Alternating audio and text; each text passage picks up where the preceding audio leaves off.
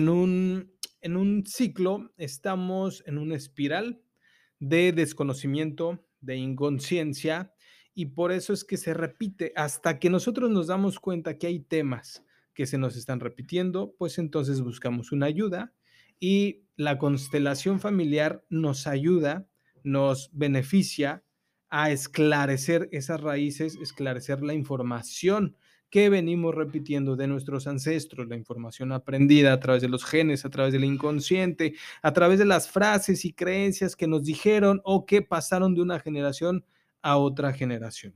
Por eso, por eso hacemos estos espacios. Ya tiene bastantes meses, es más, si no me equivoco, ya tiene más de un año que no hacemos constelaciones, así es que estás cordialmente invitada, cordialmente invitado a que participes como observador y evidentemente que ayudes a otras personas a través de tu servicio desde el alma, desde el corazón. Y si quieres hacer tu propia constelación, esta es una muy buena oportunidad. Voy a abrir espacio máximo a 10 personas. Ahora sí que haya una o haya 10 personas, yo voy a estar con ustedes trabajando, ¿vale? En el caso de los compañeros de curso de milagros, a ellos les voy a hacer una invitación un poquito especial porque a ustedes los quiero ver a través del curso de milagros y por supuesto también invitarlos como participantes, como observadores de estas constelaciones con un costo demasiado accesible y si no es que hasta gratis va a ser, ¿sí? Eh, ¿Por qué es importante la parte del cobro? Para que no les saque de onda, siempre he cobrado todo mi trabajo por un tema de dar y recibir, por un tema de equilibrio, por un tema de, eh, evidentemente, eh, hay que pagar avión, hay que llevarme a mi familia, mi, mujer va Alexis, entonces eh, todo esto conlleva un gasto, tiempo, deja a un lado lo que son terapias para poder asistir en esas constelaciones. Y si esto de alguna manera es favorable para ti, para mí, vamos a estar repitiendo dos o tres fechas al año en la Ciudad de México con constelaciones familiares. Así es que quedamos pendientes. Ojalá me puedan acompañar algunos de ustedes y yo más que encantado de poderles servir. Buenas noches, Maricelita, mi querido Enrique, Pau, buenas noches a todos. Les mando una bendición y seguramente ya quieren que empecemos este trabajo, ¿verdad? De lo que se trata el niño interior de papá. Y déjenme, les platico por este medio y por, y por podcast. ¿Por qué se me ocurrió este tema? Y este tema tiene que ver con lo que viví hoy justamente eh, regresando de una terapia. ¡Guau! Regreso a la mesa, al comedor, está mi hijo en sus clases haciendo una tarea y, y, me encuentro con que está escribiendo y dibujando unas cositas que tienen que ver con papá, que tienen que ver con cómo es papá, cómo veo a papá. Eh, cuáles son las características del papá y me da mucha risa y, me, llena de alegría, me llena al mismo tiempo de nostalgia el, el recordar cómo desde pequeños, cómo mi hijo ya tiene en su mente la figura de un padre. Y la verdad es que siempre estamos hablando de nuestro niño interior.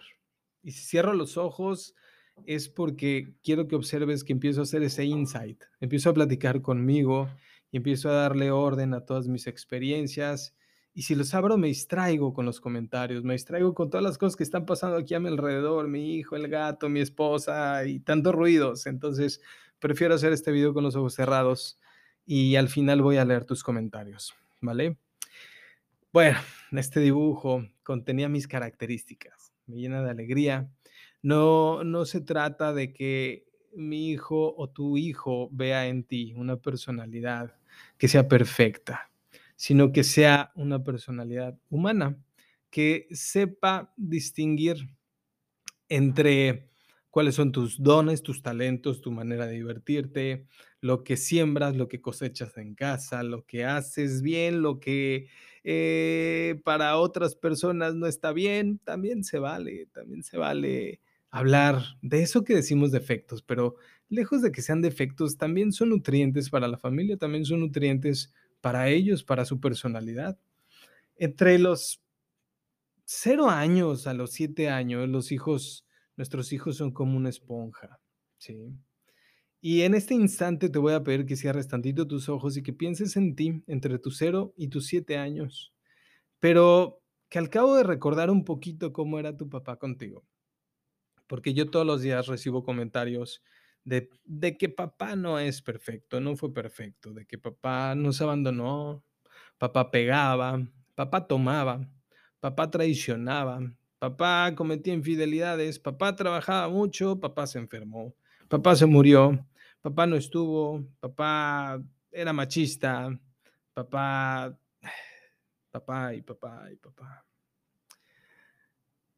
Y a ver, ¿te has preguntado esa historia cómo, qué causa en tu personalidad, en la de tu familia? ¿Qué y perdóname que haga una pausa, pero déjame decirte una cosa, lo estoy sintiendo profundamente, porque en ese instante me estoy acordando también de mi papá.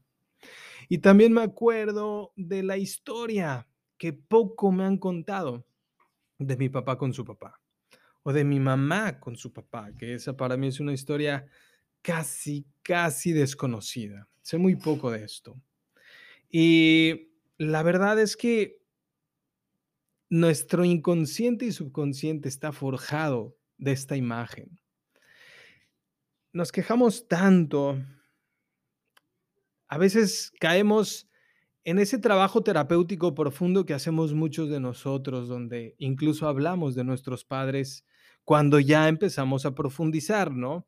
Después de hablar del problema con el que llegamos a terapia, comenzamos a darnos cuenta de cuánto peso tiene en este problema o en estas situaciones lo que nosotros de pequeños vivimos con nuestros padres.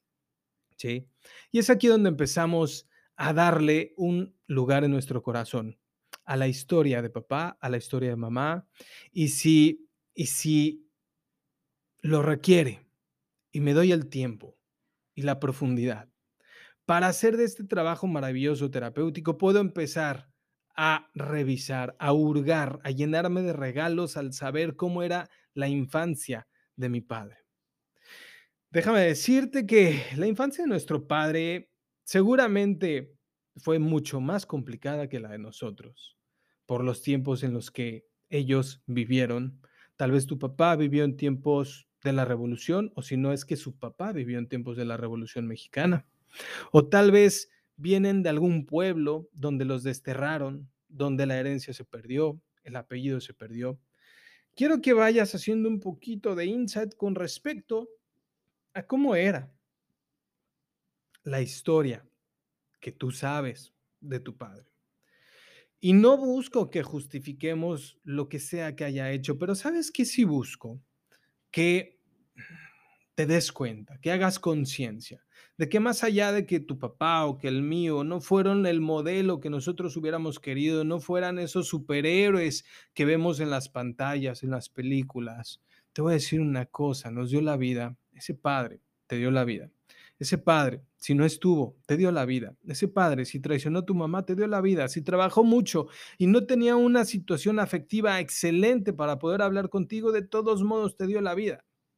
Hoy leía algo que decía, cada uno de nosotros somos 100% responsables de lo que está sucediendo en nuestra vida. No hay un destino que se va entretejiendo por sí solo. Todo es resultado de nuestro inconsciente. Y es aquí donde nosotros, al tomar la batuta, la responsabilidad, la energía suficiente de hurgar en los archivos, incluso a veces hasta secretos de nuestro Padre, cómo es que él aprendió a tomar, cómo es que él aprendió esa sexualidad que a veces está ciertamente descoyuntada del camino. ¿Cómo es que papá aprendió a trabajar tanto? ¿Para qué trabajaba tanto? ¿Cómo es que papá aprendió a ser machista? ¿Por qué decimos machismo como si fuera un simple prejuicio y no abrimos nuestro corazón? Y entonces en lugar de juzgar, observamos que a ellos también les fue muy complicado Hola hermano, ¿cómo estás? Mi queridísimo Alan. Abrazos, carnal. Para todos los que somos papás, venimos de un papá. ¿Sí? Para todas las mujeres también vienen de un papá. ¿Sí? No importa si tenemos hijos. Lo que importa es que de todos modos, hay una masculinidad adentro de nosotros que se ejecuta tal vez de una manera un poquito consciente o muy inconscientemente. Y a ese punto es al que quería llegar, ¿sí?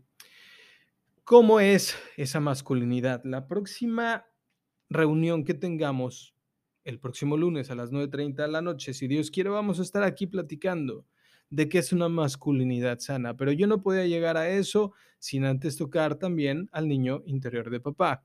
Quiero recordarte que el niño interior, ¿sí? Es esa esencia. Recuérdate a ti cuando eras pequeño, cuando todavía la vida no te dolía, cuando no culpabas, cuando llorabas y a los cinco minutos se te quitaba y volvías a estar contento con tus amigos o con tu mamá o con tu papá. Es más, te pudieron agarrar a nalgadas, pero a la media hora ya los amabas otra vez. ¿A poco no? Ese niño interior, de eso está compuesto, de inocencia, de una esencia completamente amorosa. Son muy pocos los miedos que tiene un niño antes de los siete años de edad. Hasta que le partimos el corazón a ese niño o el mundo nos lo empieza a partir porque nos llenamos de ilusiones, nos llenamos de sueños, de fantasías, de deseos y la realidad es que cuando somos niños aprendemos las primeras desilusiones. Y las primeras desilusiones provienen de nuestros padres. Cuando nos dicen, me tengo que ir a trabajar, te tienes que ir a la escuela, no puedo estar cerquita de ti por dos horas, tres horas o quizá no puedo estar cerca de ti más tiempo. Tengo que irme de la casa, tengo que dejarte. Y es aquí donde el dolor de ese niño comienza a crecer. Pero al mismo tiempo, déjame decirte una cosa, no es que ese dolor sea malo, ¿sabes?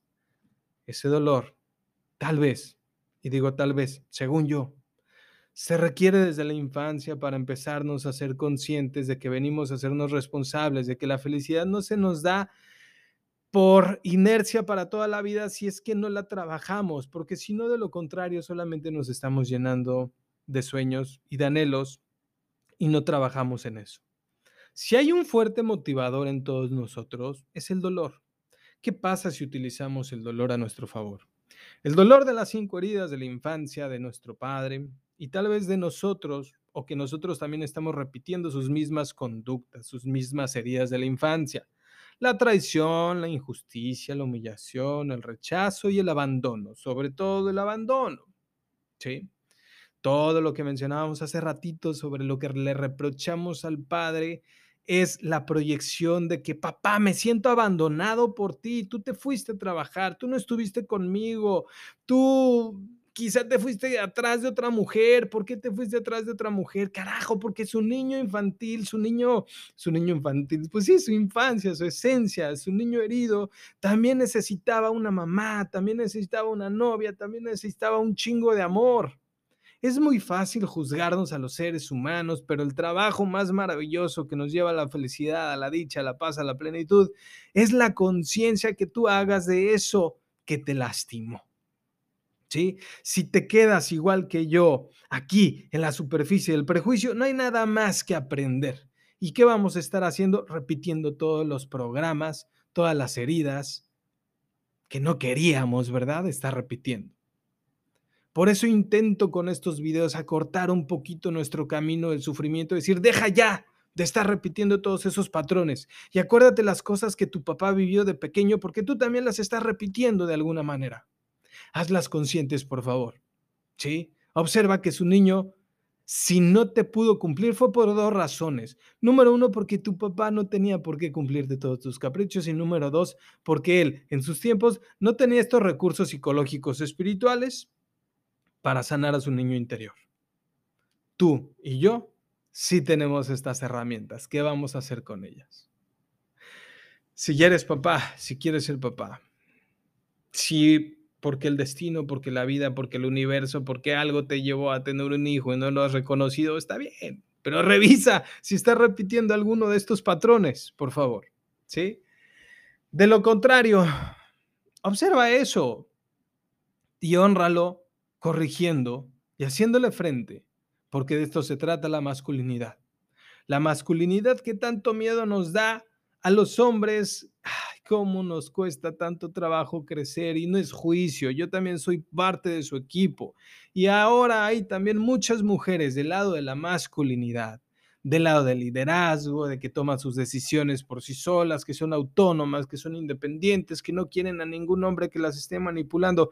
Eso también se llama masculinidad, aunque le llamen feminidad, también se llama masculinidad esa fuerza, esa potencia, esa astucia, esa independencia que quieres estar creciendo cada día, tiene que ver con, ay, valentía. No tiene nada que ver con un cuerpo que tiene un pene y unos testículos. La masculinidad es una esencia con la que eliges estructuradamente tu vida son tus proyectos, es tu trabajo, es el éxito que, persigues, es tu capacidad de tomar decisiones, de hacerte eh, cada vez más grande con, tus, con tu disciplina, ¿sabes? Con, con tu meditación, con tu terapia, con tu deporte, con la fuerza de tus músculos, con todo lo que le da una estructura a tu vida de aquí hacia afuera es masculinidad, de aquí hacia adentro es desde la parte femenina. Más cachando, ¿sí? Ojalá y estemos utilizando al niño interior de nuestro papá para observarlo y decir, de ti voy a aprender. ¿Por qué se hizo borracho papá? Porque su papá lo abandonó. Porque tenía mucho que diluir en sus emociones porque abusaba a mi papá sexualmente, porque también abusaron de él sexualmente y tal vez nunca lo dijo. Porque mi papá gritaba, porque castigaba, porque pegaba, porque en sus tiempos también lo violentaron demasiado. Y no digo que tu mamá tampoco, pero en esta ocasión estamos hablando de papá. ¿Por qué papá se fue? Porque seguramente el suyo también se fue y no tenía los recursos para quedarse y no tenía, haz de cuenta, como una pequeña analogía, yo lo que observo es que todos los seres humanos vamos caminando por una brecha, imagínate en una brecha por una montaña, y vas eh, a través de ese caminito con un machete en la mano, tratando de quitar algunas cuantas hierbas, y ese es el camino de tu vida. Pero llega un momento donde te cae el 20 de que si ese camino ya está hecho es porque alguien lo caminó por ahí, alguien lo hizo. ahí ya hubo una entidad que, aunque no esté ahí físicamente, te está mostrando que ese es un camino, pero llegas a un punto donde el camino ya se borra, se acaba. Y dices, chingale, hasta aquí llegó mi papá, hasta aquí repetí su camino. ¿Y lo demás? ¿Para dónde? norte, sur, este, oeste, ¿para dónde agarro mi propio camino? Y ahí es donde ya no sabes para dónde ir, donde te cagas de miedo. No te queda otra más que agarrar tu machete, quedarte parado ahí, bloquearte o empezar a forjar el tuyo propio. ¿Seguiste los pasos de tu padre? ¿Seguiste las creencias de tu madre con respecto a tu padre? ¿Y le fuiste leal a esas creencias? Ahora, ¿qué vas a hacer con eso? Hasta ahí llega tu camino, mi hermano. Hasta ahí llega tu camino, corazón, hablándole a las mujeres. Toma la energía de tu padre. Toma todas sus heridas para que las uses a favor de tu legado de tu herencia y comiences a forjar tu propio camino. El Padre nos da la semilla, la Madre nos da la vasija en la que crece esa semilla, nos da la tierra. ¿Y tú qué le das a tu Padre y a tu Madre? Si no es otra cosa más que gratitud. ¿Me vas comprendiendo? A través de la gratitud vas a ser capaz de llenarte de valentía, de llenarte de astucia, de llenarte de una mente recta. Mente recta es masculinidad. ¿Sí?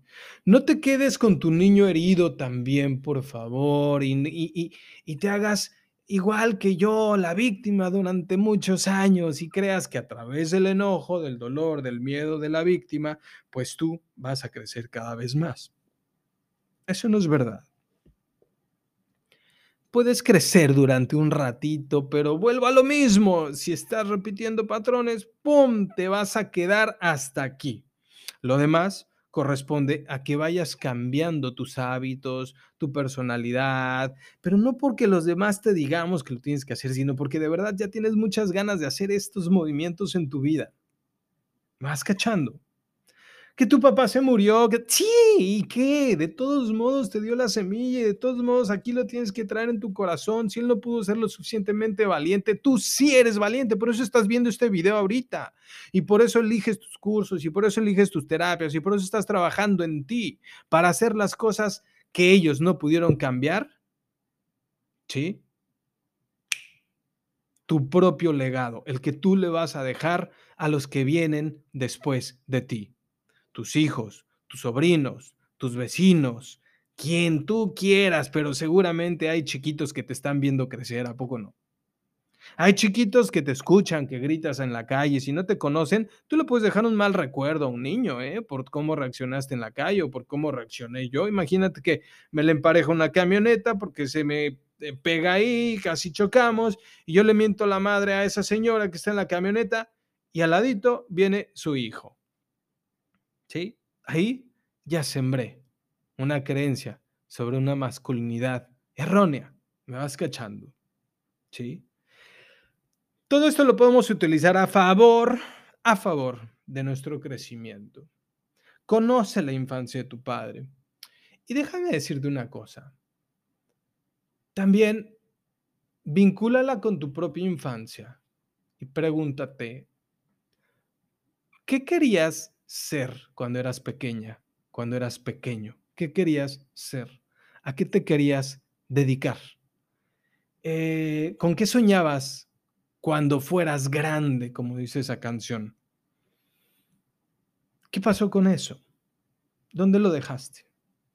A veces tomamos decisiones de trabajar, de, es que si me dedico a lo que yo soñaba cuando era chiquito, cuando era chiquito, cuando era chiquita, perdón, me iba a morir de hambre y sacrificas una pasión tal vez, ¿sabes?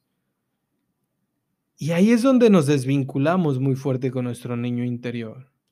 Y al niño interior no lo debemos estar abandonando tanto tiempo porque si no, él va a terminar buscando hacernos travesuras, es decir, hacer cosas secretas cuando nadie los, nos ve. Cuando nadie te ve, cuando tú le dices a la gente, así como yo, así como a mí me ha pasado, ¿eh?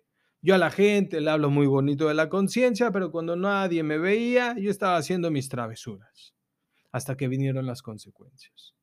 Así es que esto te lo digo porque no quiero que busques en mí un ídolo, que busques en mí una paternidad, de que, oh, Carlos, Carlos es que es una persona muy consciente. No es cierto, no es cierto. Yo también estoy tratando de practicar la mejor versión de lo que puedo, sobre todo de que cuando la riego, lo intento de nuevo. No me quedo en el arranque, no me quedo sufriéndolo, ya no, porque esto me pasó hace muchos años y me jure y me perjure que yo no me iba a volver a sentir igual y la seguiré regando si tú quieres, pero lo que sí te quiero compartir es que me dan un chingo de ganas de volver a despertarme y decir, bueno, si ayer no pude, hoy lo voy a hacer mejor.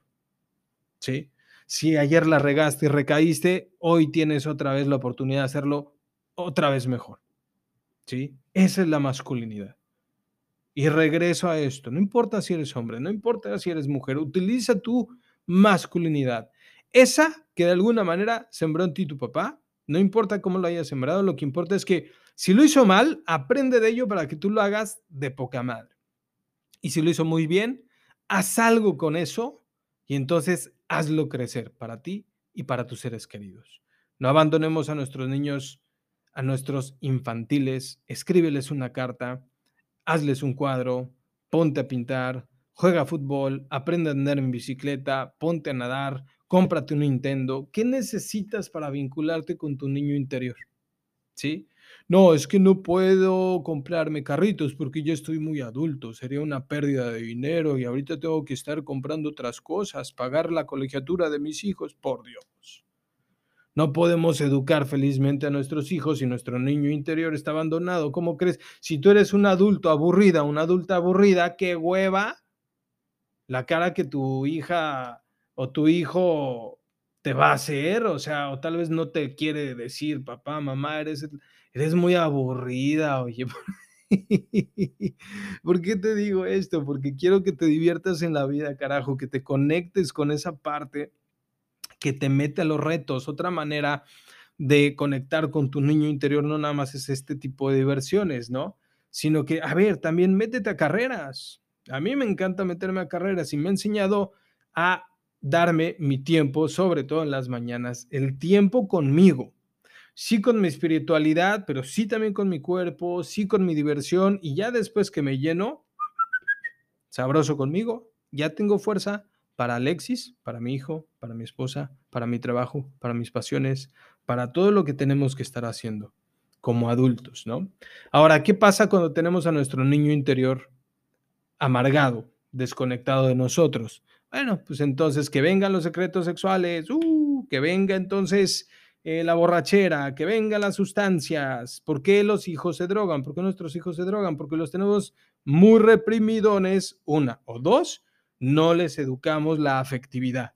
O sea, no estuvimos cerca de ellos afectivamente. Por eso el tema de las drogas, porque allá afuera, ya lo sabemos, van a andar buscando esas amistades que le den protección, seguridad y, y luego la rebeldía y son más grandes y todos estos temas terminan no tan chido, ¿no?